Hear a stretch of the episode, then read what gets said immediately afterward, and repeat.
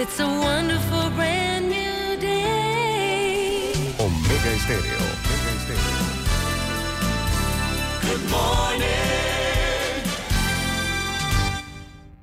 Las opiniones y comentarios vertidos en este programa son responsabilidad de cada uno de sus participantes y no de esta empresa radial. Son las 7.30 de la mañana, hora de un buen café y hora de Infoanálisis, el programa de información y análisis más profundo de Panamá. Infoanálisis con Guillermo Antonio Adames, Rubén Darío Murgas, Camila Adames Arias y Milton Enríquez. Infoanálisis por los 107.3 de Omega Estéreo.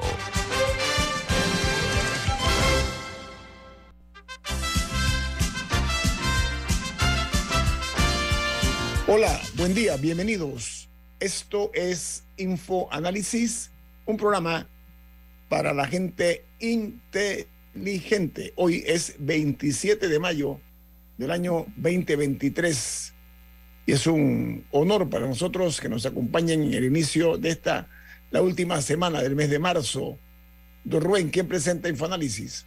Café La Pazza, un café italiano espectacular que puedes pedir en restaurantes, cafeterías, sitios de deporte o de entretenimiento.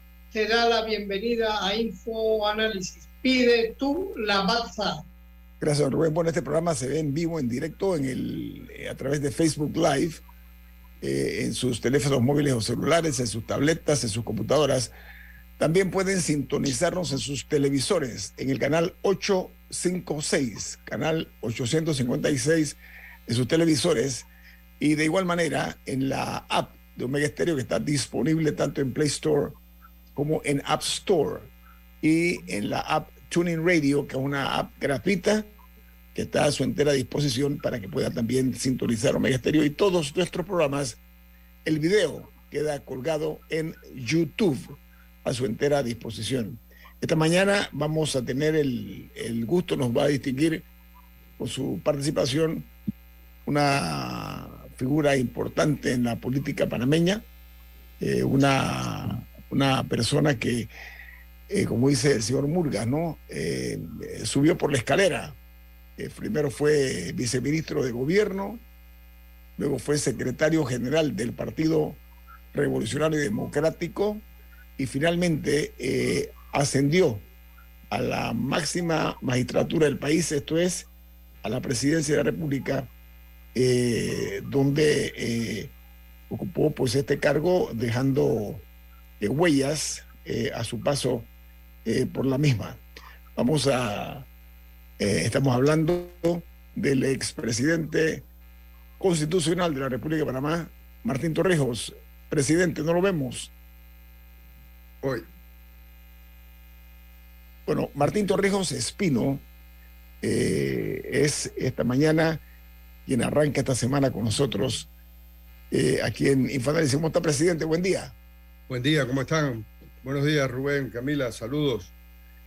Presidente, gracias, por día, estar, gracias por estar con nosotros esta mañana. Camila pide la palabra. Adelante, Camila. Sí, bueno, es que ayer se celebró, antes de ayer, el sábado, se celebró un congreso extraordinario del Partido Popular y usted acudió como una especie de invitado, si nos puede contar un poco de qué se trató el congreso y, y su presencia en el mismo. No, muchas gracias. Sí, Camila, se trata de la adecuación de los estatutos del Partido Popular a las nuevas leyes electorales. Y bueno, eh, me invitaron a participar y a conversar. He estado, como sabes, eh, en conversaciones con sus dirigentes sobre la visión del país que compartimos. Y bueno, poco a poco seguimos en este, en, en este rumbo de, de- de unificar criterios y que debe concluir con la oportunidad de, de- ser el candidato presidencial del Partido Popular. Presidente Torrijos, usted fue muy directo en su mensaje y lo voy a citar. Usted dijo, se necesita unidad y decencia para enderezar los destinos de Panamá. Explíqueme un poquito más ese concepto, cuál es el, el fondo del mismo, presidente Torrijos. Bueno, todos hemos sido testigos de, del triste espectáculo de cómo la política se ha venido degenerando, donde los intereses muy particulares los intereses de, de dinero, de negocios, son los que privan sobre el bien común. Y creo que el país reclama democracia y eh, reclama decencia. Hay que unificarnos en torno a esos eh, principios que, que son los que nos tienen que guiar para los próximos años. Tener un país eh, decente, tener un país con democracia, un país donde las personas se puedan realizar. Y por eso es el afán de, de llevar este mensaje cada vez que tenga la oportunidad que tenemos que recuperar el país y hay que hacer eso primero. Usted habló de que se comenzará en el año 2024 una nueva etapa. Eso también me dejó ah, pensando, presidente, y aprovechemos eh, para que nos explique esta nueva etapa en qué consiste. Usted habla incluso de temas que yo escucho muy poco en la clase política, lamentablemente. Usted habló de solidaridad y de desprendimiento, palabras, repito, que no se escuchan con frecuencia. Eh, amplíenos, presidente, por favor. Yo creo que, que llegamos a una etapa donde hoy día se ha agotado un modelo, un modelo político que se agotó, un modelo económico, un modelo social con muchas deficiencias, donde los panameños no tienen esperanza de que las cosas puedan seguir mejor, donde la gente vive sobreviviendo, sobre todo una clase media que trabaja, que se esfuerza y no ve cómo ese esfuerzo le transforma la vida a ellos y a sus hijos. Jóvenes que tienen que, eh, les cuesta mucho trabajo formar hogar porque no, simplemente no tienen cómo pagar una vivienda y tienen que vivir con sus padres, eh, madres de familia que saben que si pagan eh, la hipoteca cuando comienzan las clases, como ha pasado, se la ven difícil. La gente está sobreviviendo. Hay un sistema que no, ha, no se ha ajustado a la realidad que vivimos y un sistema que requiere precisamente, perdón, que requiere precisamente de, eh, de la oportunidad de mejorar para que las cosas puedan ir cambiando. Y eso significa que tenemos que atender los problemas graves que tenemos por la falta de empleo, tenemos que atender los problemas graves de la no, poca voluntad o nula voluntad que existe para atender los problemas de la corrupción, de la falta de transparencia. Y esa es la nueva etapa que tenemos que formar. Una etapa donde podamos hablar las cosas como son y donde no tengamos miedo a diseñar un país distinto al que tenemos hoy. ¿Y por qué tendremos miedo, presidente? ¿Por qué usted habla de miedo? ¿Miedo, miedo a qué y a quién? Porque usted dice, dejemos el miedo. Yo creo que hay temor, temor de, las personas a enfrentar el status quo. Yo creo que hoy día eh, nadie piensa que uno puede enfrentar a estos grupos. En el partido, por ejemplo, en mi partido, en el PRD, pensar que uno le podía decir y señalar a esta dirección del partido qué es lo que están haciendo y el fracaso donde nos han llevado y el divorcio que tienen con la sociedad o con el torrijismo, no se veía. Hay un temor de cambiar el status quo que yo creo que nos ha ido encerrando en un conformismo sobre lo que se vive hoy día. Por eso digo que es atrevernos a hacer otro país distinto, con mucha voluntad y donde prevalezca el bien común que hasta ahora no se ha dado. Camila. Eh, presidente, por supuesto que usted ha expresado que existen las, estas intenciones de hacer las cosas así o el objetivo. Sin embargo, tratando de llevarlo un poco a la práctica, ha habido una gran dificultad en gobiernos anteriores de gobernar en divorcio eh, con la Asamblea. El presidente Varela fue probablemente uno de los ejemplos recientes más significativos que cuando se rompió el pacto de gobernabilidad que había justamente con el PRD, eh, la Asamblea le hizo la vida imposible, casi que paralizaron su capacidad de gobernar. Usted está llevando este proyecto, usted ha dicho que no se va a salir del PRD, sin embargo lo está llevando con el Partido Popular o lo va a llevar en algún momento con el Partido Popular, el cual no es que tiene una presencia significativa en la Asamblea, más actualmente no recuerdo, creo que no tienen ningún diputado.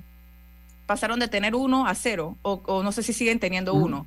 Así es. Entonces, entonces, este proyecto, ¿cómo se llevaría a cabo sin una bancada? ¿O qué planes tienen para tener una bancada? Mira, yo creo que cada día, ahí hay varias percepciones que hay que ir cambiando. Por ejemplo, que, que se necesita una estructura muy fuerte para poder ganar una elección partidaria, eso no es No, cierto. yo no digo para ganar, yo digo para gobernar. No, no, lo que te digo es que, que hay percepciones que hay que ir cambiando. Y una de esas es que la Asamblea ha ido cogiendo poder en la medida que ha faltado liderazgo por parte del Ejecutivo.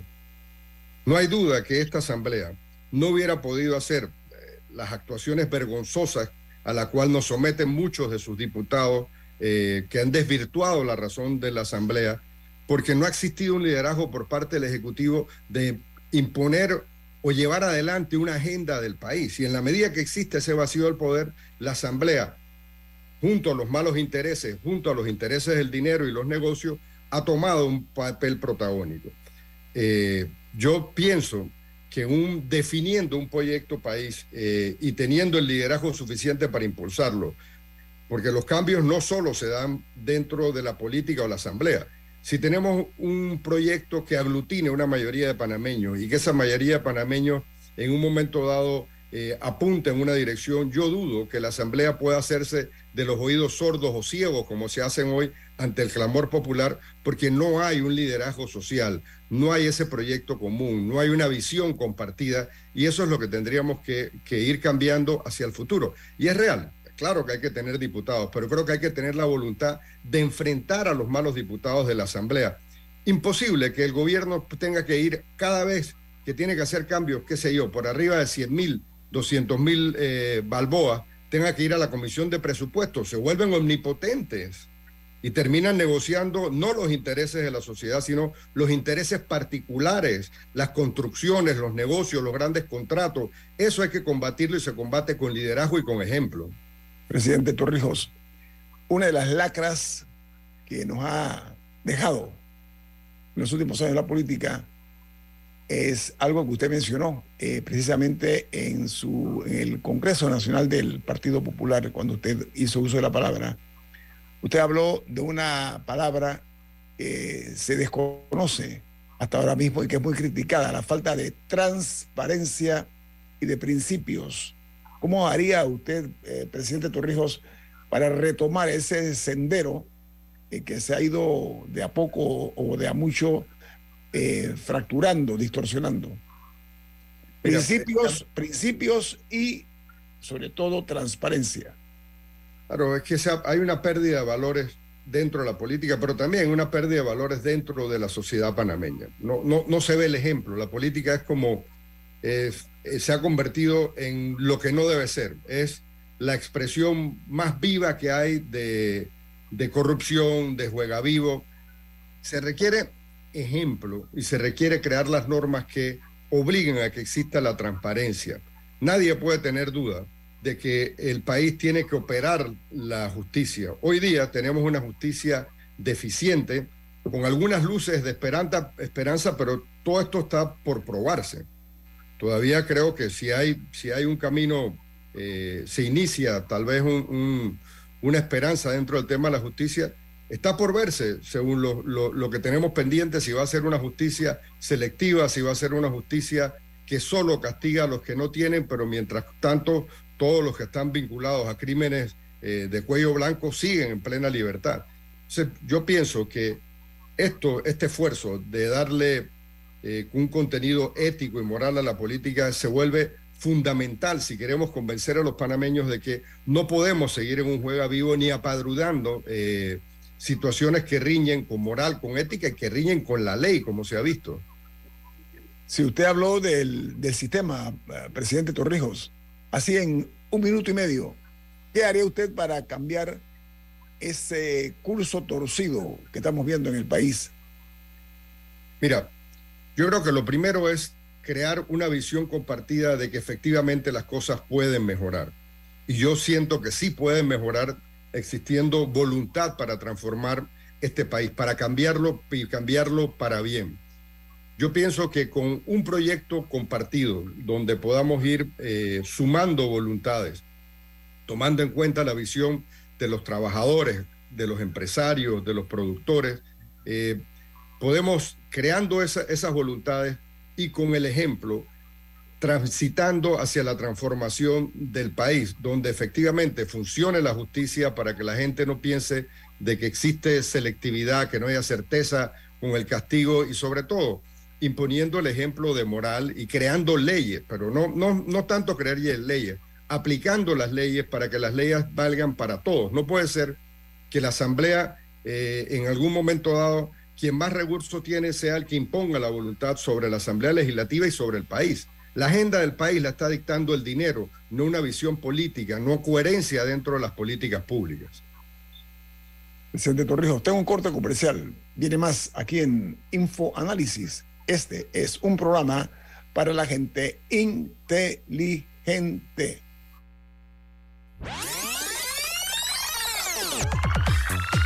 Omega Stereo tiene una nueva app. Descárgala en Play Store y App Store totalmente gratis. Escucha Omega Stereo las 24 horas donde estés con nuestra nueva app.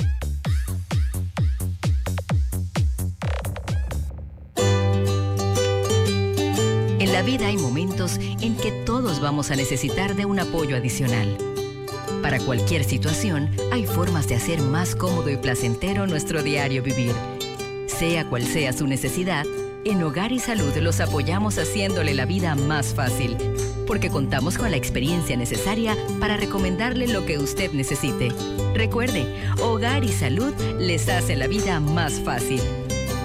Atención, amigos de Veraguas, ya abrimos nuestra nueva sucursal en Boulevard Santiago. Estamos abiertos en todas nuestras sucursales del país y le hacemos su entrega de forma gratuita en Panamá Centro. Para mayor información, puede consultar en Instagram y Facebook.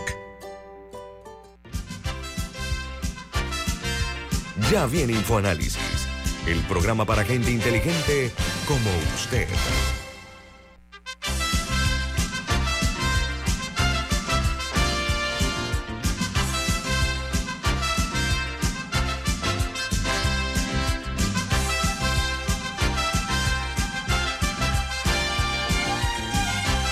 Rubén, tienes un mensaje importante. ¿De qué se trata?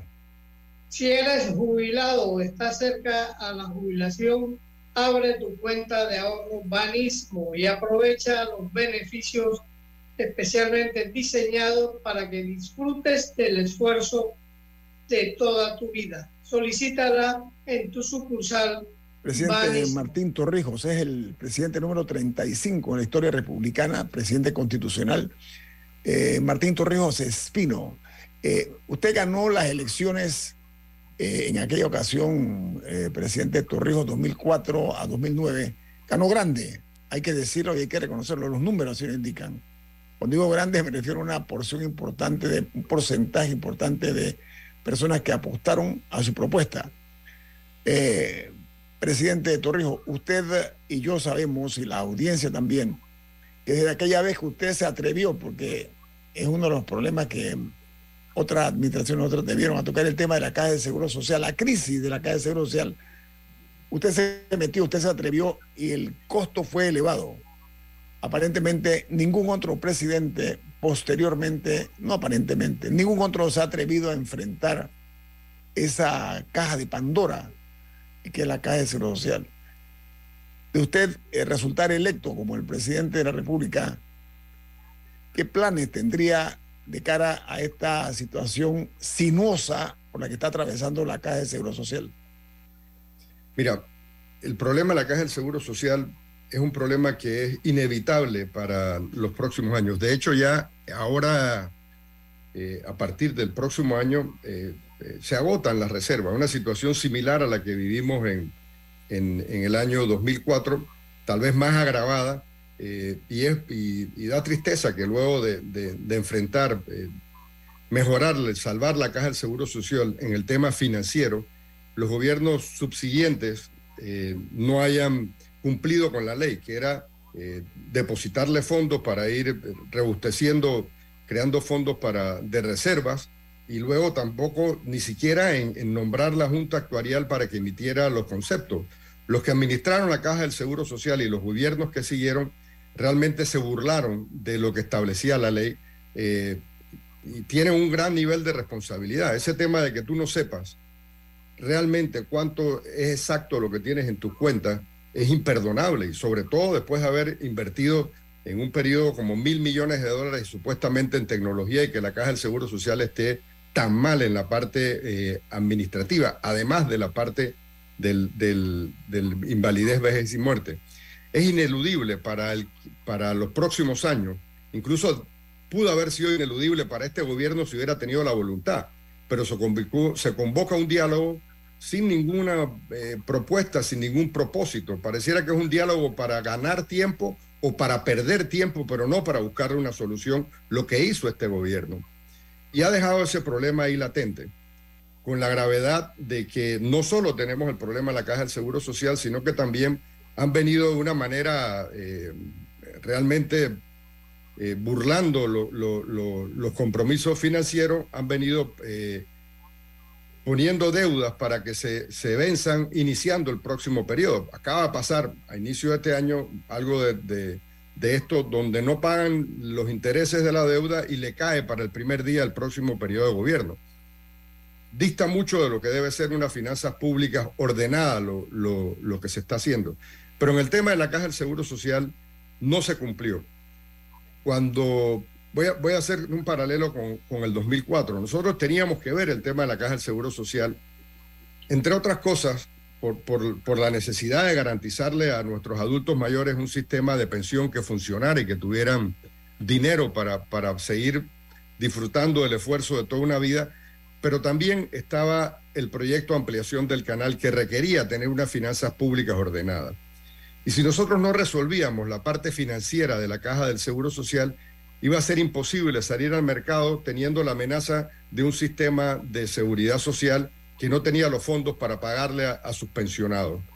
Y de allí entonces eh, definimos que eh, teníamos que atender el seguro social y a la misma vez buscar el financiamiento para el canal. Hoy día, vuelvo y repito, es, mucho, mucho más grave eh, la falta de voluntad de los dos y tres gobiernos, contando a este, de no atender los problemas de, del, sistema de pensiones, realmente fue una gran irresponsabilidad y nos tocará buscar entre todos una solución que sea viable eh, al problema de la caja del Seguro Social en las condiciones que está el país hoy día. Presidente, en, breve me gustaría regresar a la Caja del Seguro Social, pero me parece que es un buen momento para hacer una pregunta a un oyente, porque usted ha hablado de la irresponsabilidad en el manejo de las finanzas en este gobierno y de ciertas cosas que se han hecho mal. Eh, sin embargo, un oyente preguntó que con quién gobernaría usted, que quién sería su equipo de gobierno, que si serían los mejores o si serían eh, amigos y conocidos. Pero yo agrego a esa pregunta que muchos de los que están actualmente en el gobierno, no muchos, pero varios importantes, de hecho trabajaron en su gestión, el, mismo ministro Héctor Alexander, quien en teoría es quien está tomando esas decisiones irresponsables de, con respecto a la deuda. Eh, Doris Zapata fue de su gobierno, inicialmente la doctora Rosario Turner creo que también fue ministra suya, y no, no, recuerdo si hay un par más por ahí. Bueno, le pongo uno, Camila, Camila, le pongo uno. El hoy presidente de la República, bueno, sí, exacto. Cortizo, fue ministro. Fue ministro suyo. Entonces, eh, ¿qué, ¿cómo califica usted eso? Y también el hecho, ¿y con quién gobernaría? ¿Quién sería su equipo? ¿Serían personas del PRD, del PP, de todos lados? Mira, quiero, eh, tengo que decir, porque la realidad es que yo sí tengo un buen concepto de Héctor Alexander, no, no solo como profesional, sino como persona. Pero no solo son los individuos, es la visión de un equipo y la dirección del partido. No es lo mismo tener un proyecto donde uno tenga claramente definido qué vamos a hacer en finanzas públicas y qué hacemos para disminuir el empleo y cómo la vinculación de lo económico con lo social, que fue lo que hicimos en mi gobierno. Le dimos coherencia a una política económica para poder desarrollar un programa social de atención a la pobreza y de la transformación de la vida de las personas. Si no tienes rumbo, no tienes dirección, es muy difícil que individuo eh, es, el, el, jugador estrella dentro de un equipo que no tiene coordinación. Entonces, claro, falta liderazgo para poder enrumbar. Y yo tuve la, la oportunidad y demostré que efectivamente yo goberné con los mejores, incluso con los que no estaban dentro de, de mi partido. Y allí eh, hombre, el desprendimiento de alguien como Rubén Blades, que no es eh, de, mi partido ni cercano, es más un hombre que, que, sacrificó años productivos de su vida para trabajar por el país, eh, eh, de personas que, qué sé yo, de, del propio, en ese momento, Freddy Humber, que no venía de partidos políticos y participó como embajador, y allí él también atrae a alguien como Ricardo Lombana, que eh, ayudó dentro de ese periodo en la Embajada de, de, Estados Unidos, de Panamá en los Estados Unidos. Y fuimos trayendo personas que no estaban dentro y, premiamos lo, que mi padre en su época llamó eh, la aristocracia del talento. Tratamos de recoger a las mejores mentes para pensar en ese país que eh, que efectivamente dejamos ordenado con finanzas públicas que, que crecían, que la época que seguía era la época de lograr un avance social importante, de tratar de eliminar esa disparidad que existe, ese eh, abismo que existe entre los que menos tienen y los que más tienen en el país. Y había que hacerlo a través de la transformación de la educación, de un sistema de salud. Empezamos un programa de asistencia social como la red de oportunidades, donde existía la corresponsabilidad de los padres para que sus hijos acudieran a las escuelas, fueran a los programas de salud. Eso se perdió. O sea, la visión que vino después fue una visión bastante eh, mercantil, digamos, y se pensó de que todo se resolvía con dinero y no con un esfuerzo de preparar a la gente para poder enfrentar su propia realidad y transformar su condición de vida. Y de allí, bueno, eh, se pierde la corresponsabilidad, se invierten miles y miles de millones y todavía no, no, no tenemos un impacto real en la pobreza o en mejorar la calidad de, vida de los panameños. Y eso es lo que hay que dar, hay que darle coherencia a una política económica y social, pero no solo la visión del que gobierna, sino también tener un aval social, tener la oportunidad de que los panameños vuelvan a empoderarse y que sean protagonistas en su propio destino, de tomarlos en cuenta, de buscar mecanismos de concertación y de entendimiento para los próximos años. Presidente Torrijos, me quedan en este corte eh, tres minutos antes de ir al corte, perdón. Usted habla de su padre. Su padre eh, es reconocido porque apostó a la cultura del talento, a la cultura del esfuerzo, y de esa manera se fueron creando muchas figuras que hoy día son relevantes. Eh, ¿Usted estaría en esa misma línea de pensamiento de llegar a la presidencia de la República, presidente? Por supuesto. De hecho, eh, siguiendo un ejemplo exitoso cuando, cuando le tocó a él gobernar en la, en, la década del 70, nosotros iniciamos un programa de becas en el Senacid, donde donde mejoramos la capacidad no solo en, en ciencia para, para, para, tener más recursos humanos preparados, pero en distintas carreras, tratando de que estas personas que se fueran a educar eh, sin, sin ninguna, ningún compromiso partidario, era realmente un esfuerzo por mejorar la calidad humana y, tener un, un equipo importante de personas con conocimientos y educación para impulsar el desarrollo del país. Ese ejemplo de preparar a personas para que vinieran a formar parte del servicio público fue un ejemplo exitoso que se dio en el 70 y son muchas personas las que han venido graduadas, eh, muy bien formadas, que estoy seguro están con la mejor disposición de participar. Lo que hay que darles es la oportunidad de que participen en el diseño de país y en la ejecución de este diseño de país, porque también es importante tener una buena ejecución dentro de los próximos años. Amigos, están escuchando uh, a nuestro invitado esta mañana. Nos sentimos muy distinguidos, por cierto. El presidente número 35, 35 presidente de la República de Panamá, presidente constitucional, eh, Martín Torrejos Espino, está con nosotros hoy. Eh, viene más aquí en Info Análisis. Este es un programa para la gente inteligente. En breve regresamos, gracias a Banco Aliado. 30 años. ¿Qué quieres crear?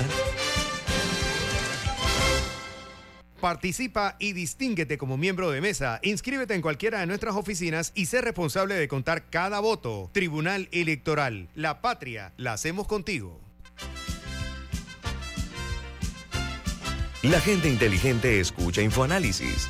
Los anunciantes inteligentes se anuncian en InfoAnálisis. Usted es inteligente. Llame al 269-2488 y todos lo sabrán. Infoanálisis, de lunes a viernes de 7 y 30, 8 y 30 de la mañana, en donde se anuncian los que saben.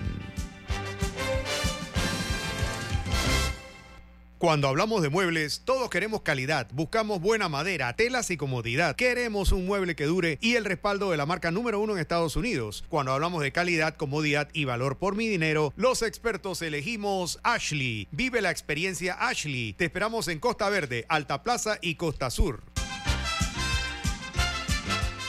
Ya estamos de vuelta, gracias a Banco Aliado. 30 años. ¿Qué quieres crear?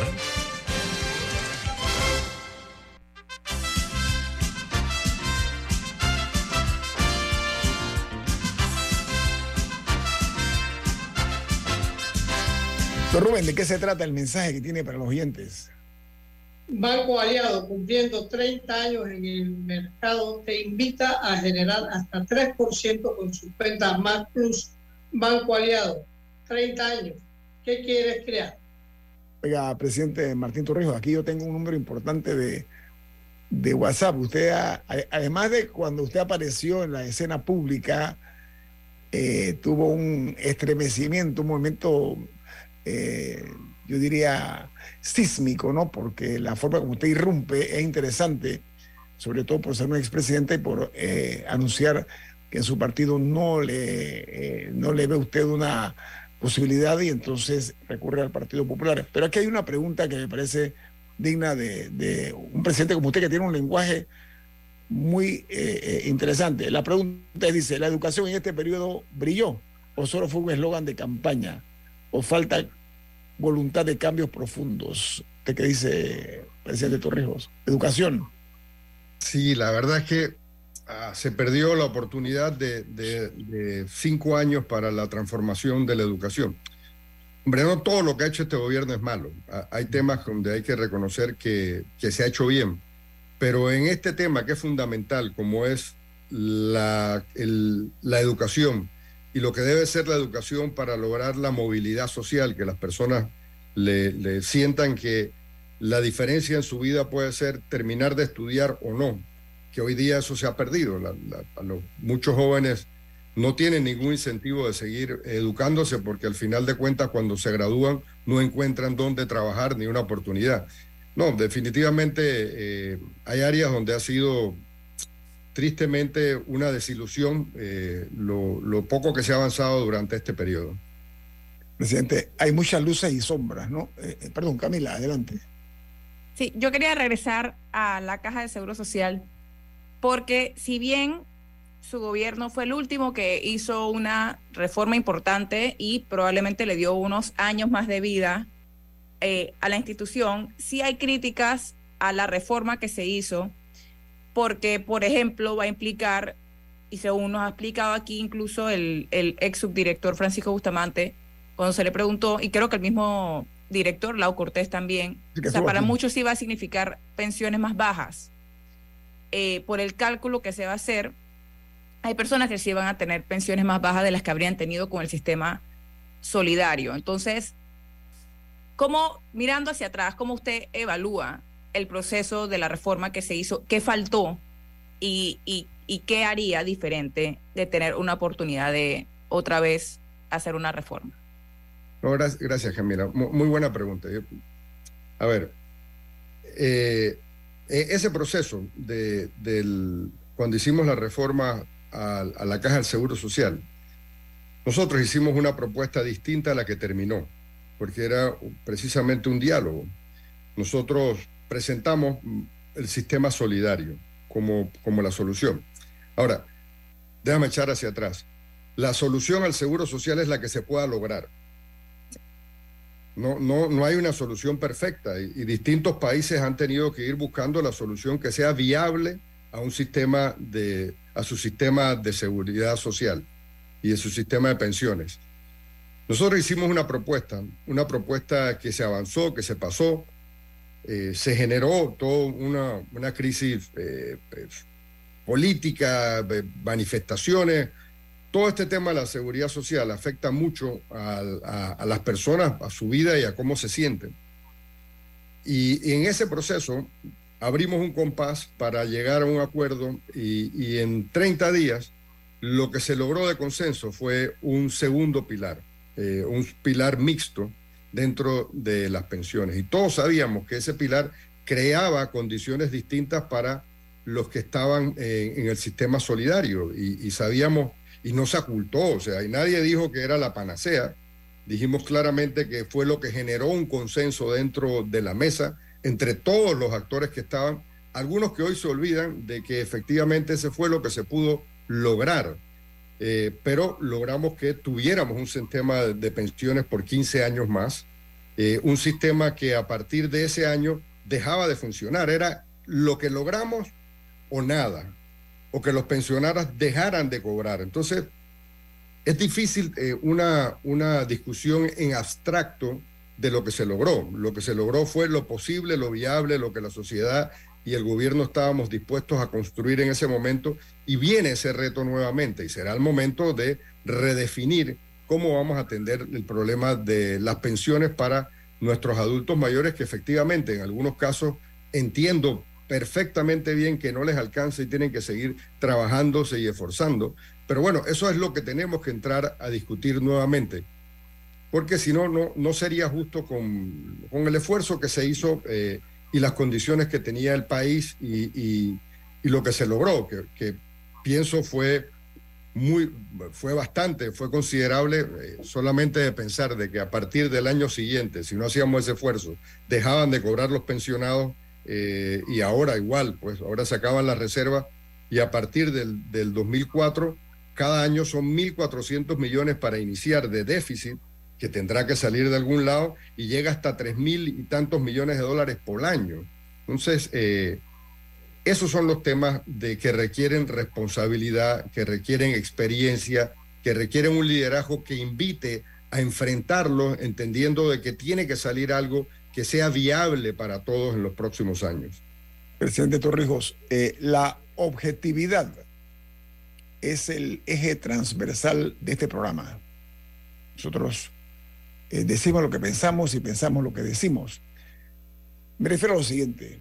Eh, aquí se creó en Panamá una figura que creo que envenenó el ambiente político y es el de y es penoso decirlo, pero eso es parte de la historia, ¿no? Eh, que son los ingratamente recordados políticos que se dedicaron de una manera muy venal a vender barato su, su cariño, vender eh, muy barato, hipotecarse mediante la figura del transfuga, hombres y mujeres sin carácter, sin cariño, sin afectos para los partidos que los llevaron al poder. ¿Cómo ve usted esa posibilidad en la política que se vuelva a repetir ahora eh, en el año 2024? Los transfugas en el escenario político. Mira, hay vicios en la política que a partir del 2009, eh, no, no, no, no, quiere decir que nosotros no, no pudimos sumar a personas de otro partido, pero no era una transacción, era eh, coincidencias, era, era distinto. La política cambia, se vuelve meramente mercantil y transaccional a partir del 2009. Eh, se afecta a todo, se afecta a la moral, donde todo vale, donde, donde el negocio, perdón, donde el interés no era las obras, sino el dinero que generaba cada obra.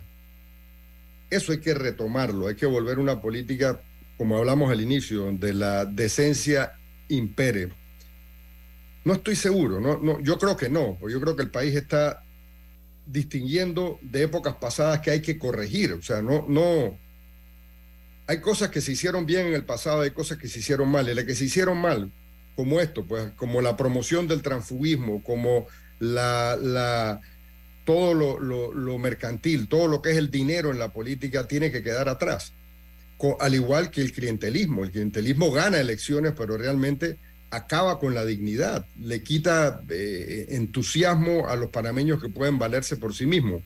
Yo no tengo duda que las familias preferirían tener un empleo a tener que estar dependiendo de una bolsa de comida o de un bono o, sobrevivir dentro de un status quo muy precario que viven la mayoría de los panameños en este momento.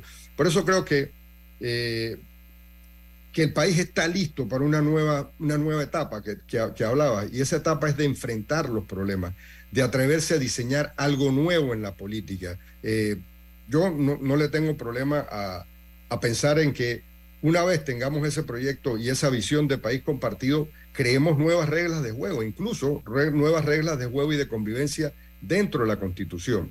Me tocó impulsar una reforma constitucional en el 2004 donde se limitó el número de diputados Tal vez hoy tendríamos alrededor de ochenta y tantos diputados y no 71 que tenemos hoy. Nos me tocó eliminar la figura de dos vicepresidentes, de dos suplentes, en fin.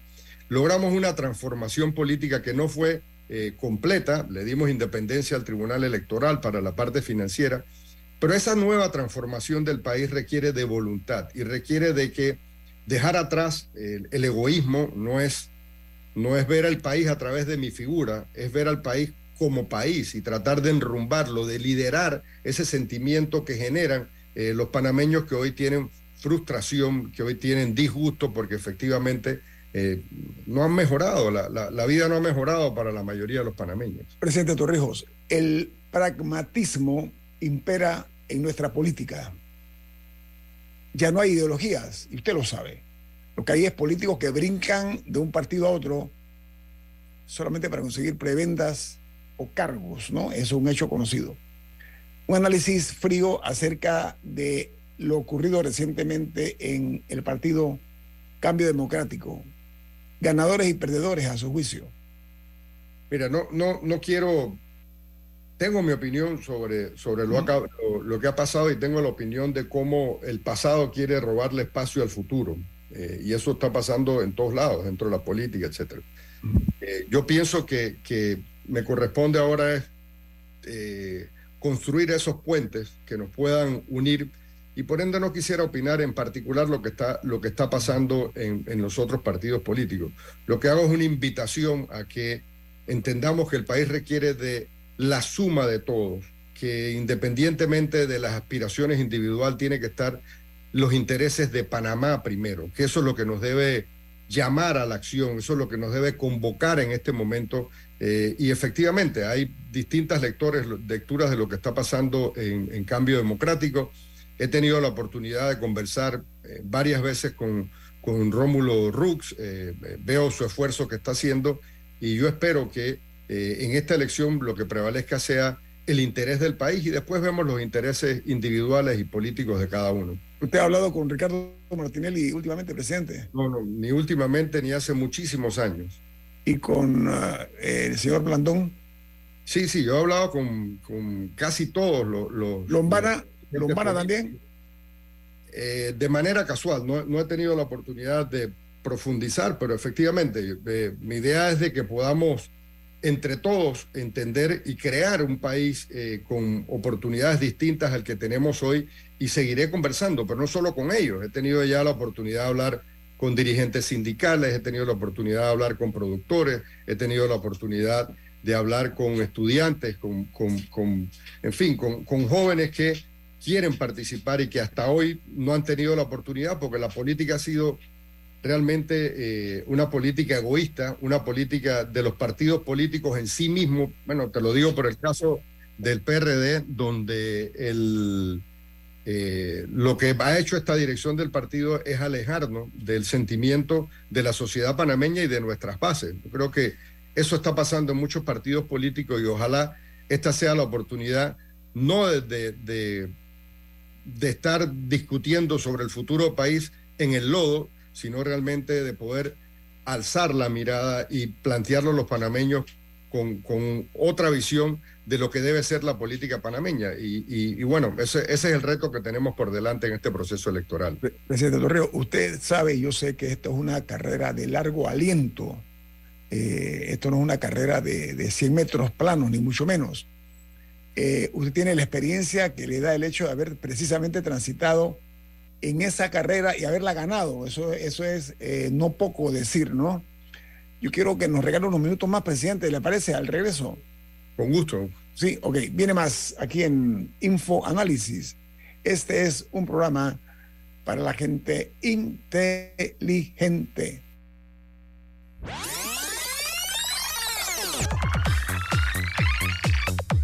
Omega Stereo tiene una nueva app. Descárgala en Play Store y App Store totalmente gratis. Escucha Omega Stereo las 24 horas donde estés con nuestra aplicación 100% renovada.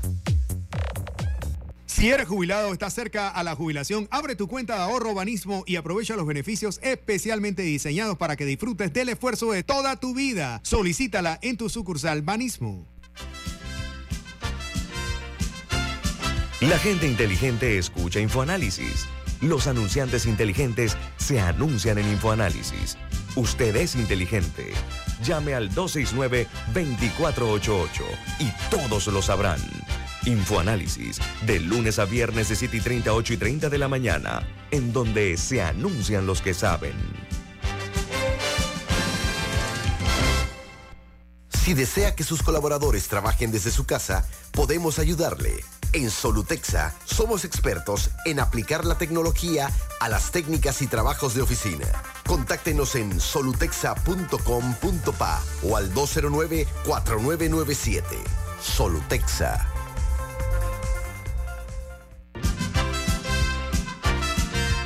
Ya viene InfoAnálisis, el programa para gente inteligente como usted.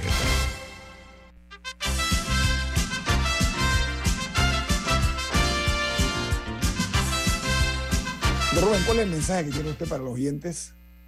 El confort de un Ford se siente. Aprovecha las últimas unidades de la Ford Explorer y disfruta la carretera con la seguridad, desempeño, tecnología y respaldo que te da distribuidora David Ford.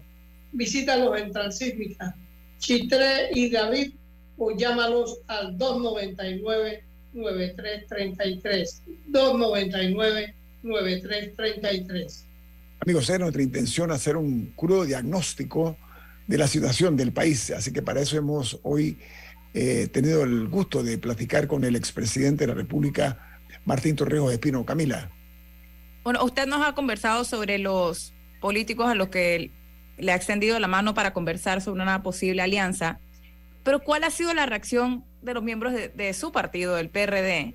Yo recuerdo que aquí, el, justo el día de su anuncio o el día después, creo que era el mismo día, estábamos entrevistando a alguien del PRD yo le pregunté a, a Javier Martínez Hacha y yo le pregunté su, la reacción del partido y me dijo, todos estamos sorprendidos, aquí no ha, no ha habido, no lo hemos conversado todavía, pero ya, ya que ha pasado un tiempo, lo han llamado, quién lo ha llamado, cómo ha sido esa, esa reacción.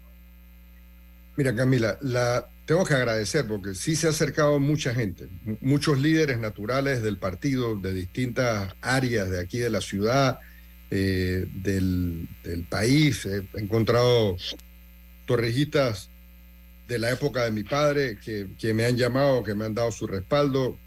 Y mucha gente en general, curioso, que me agradece que haya, me haya, digamos, de alguna forma dado este paso.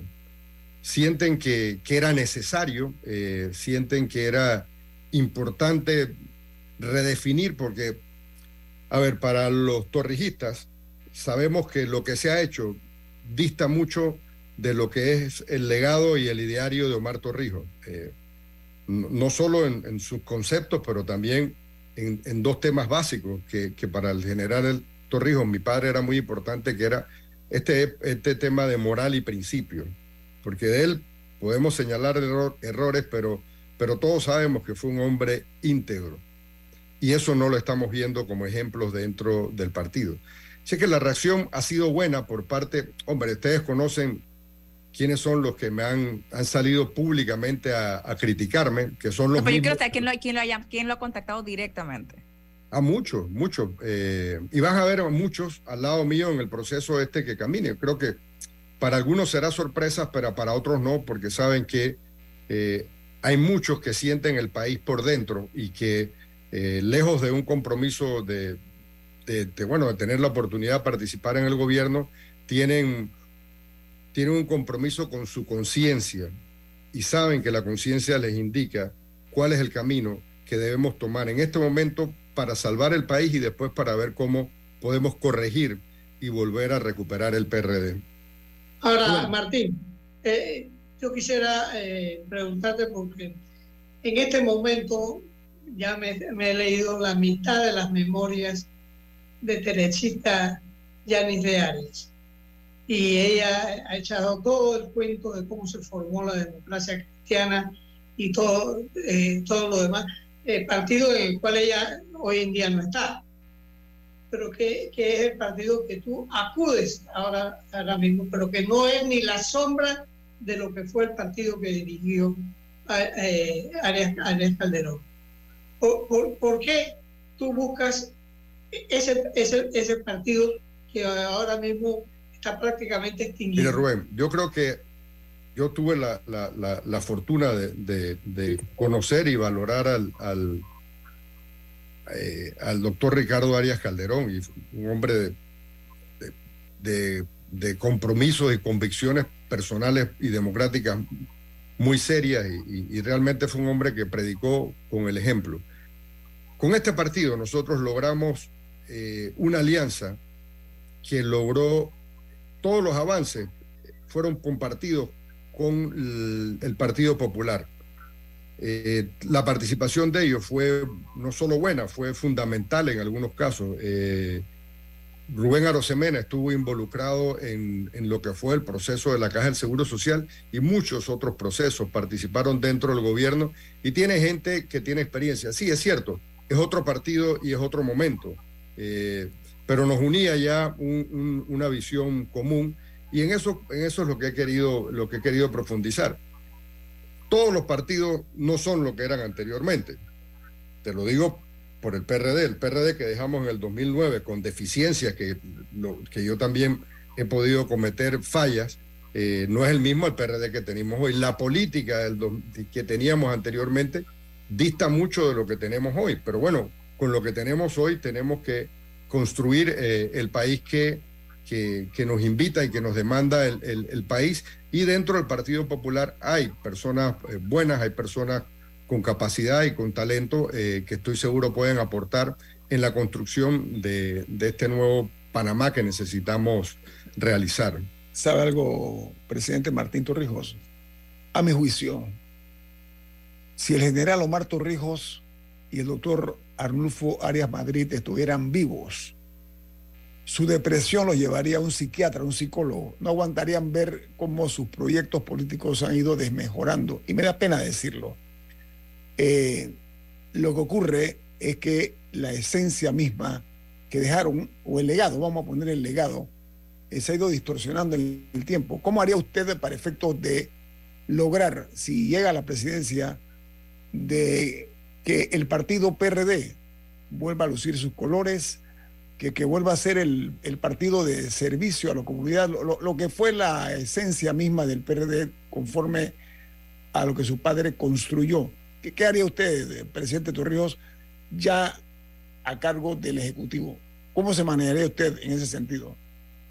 Mira, yo creo que hay que manejarse en un sentido muy amplio. Yo soy PRD, efectivamente soy torrijista, creo que los que se tienen que ir del partido son otros que han desviado del partido. Pero regresando un poco atrás, yo estoy seguro que el general Torrijos no estaría conforme. Yo no veía un general Torrijos de depresión y de psiquiatra. Yo veía un general Torrijos peleando para recuperar el país. Y siento que es lo que estamos haciendo. En otra época, en condiciones distintas, con personajes distintos, con necesidades diferentes, con una población, el 54% de los panameños nacieron después de, la muerte de mi padre, de, del fallecimiento de, Omar Torrijos. Entonces, esta nueva visión lo que nos invita es a tener el coraje que tuvieron estos hombres en el pasado para no aceptar la realidad triste y vergonzosa que se está viviendo y atreverse a diseñar un proyecto distinto donde se puedan sumar voluntades, donde demostremos que efectivamente en el país la dignidad puede acabar con el dinero, que la dignidad tiene mucho más allá que dar y entregar que lo que es eh, eh, la, la manera tan clientelista con que se ha venido gobernando en los próximos años. Y yo creo que de ahí recojo el momento, de ahí recojo la voluntad de enfrentar y transformar lo que tenemos. Yo no vengo a administrar lo que hay, porque para eso ya han pasado varios. Han administrado y en algunos casos, sobre todo en el tema de la decencia, de la moral y, todos estos temas de corrupción y la falta de transparencia, empeoraron la situación del país. Yo vengo a que nos atrevamos a diseñar un, Pan un Panamá distinto, un Panamá donde enfrentemos los problemas, donde la gente pueda participar, donde no estamos condenados a vivir en esta mediocridad ni en medio de esta corrupción, donde los jóvenes puedan ser protagonistas de su propio destino.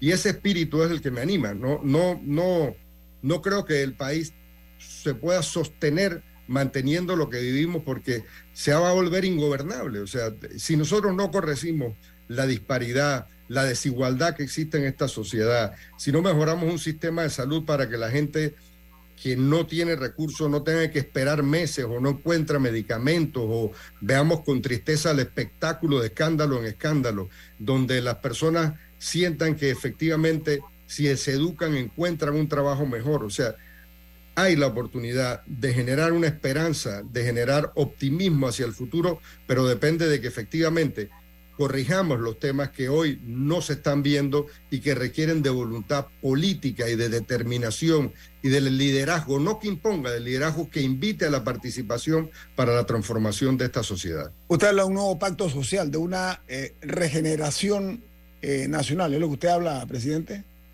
Sí, sí, sí, sin duda. Esto, mira, si esto estuviera bien, no habría que pensar en la refundación de este país. Esto no está bien de ninguna forma, no está bien en lo económico, hay unos cuantos que les va bien y la mayoría le va mal.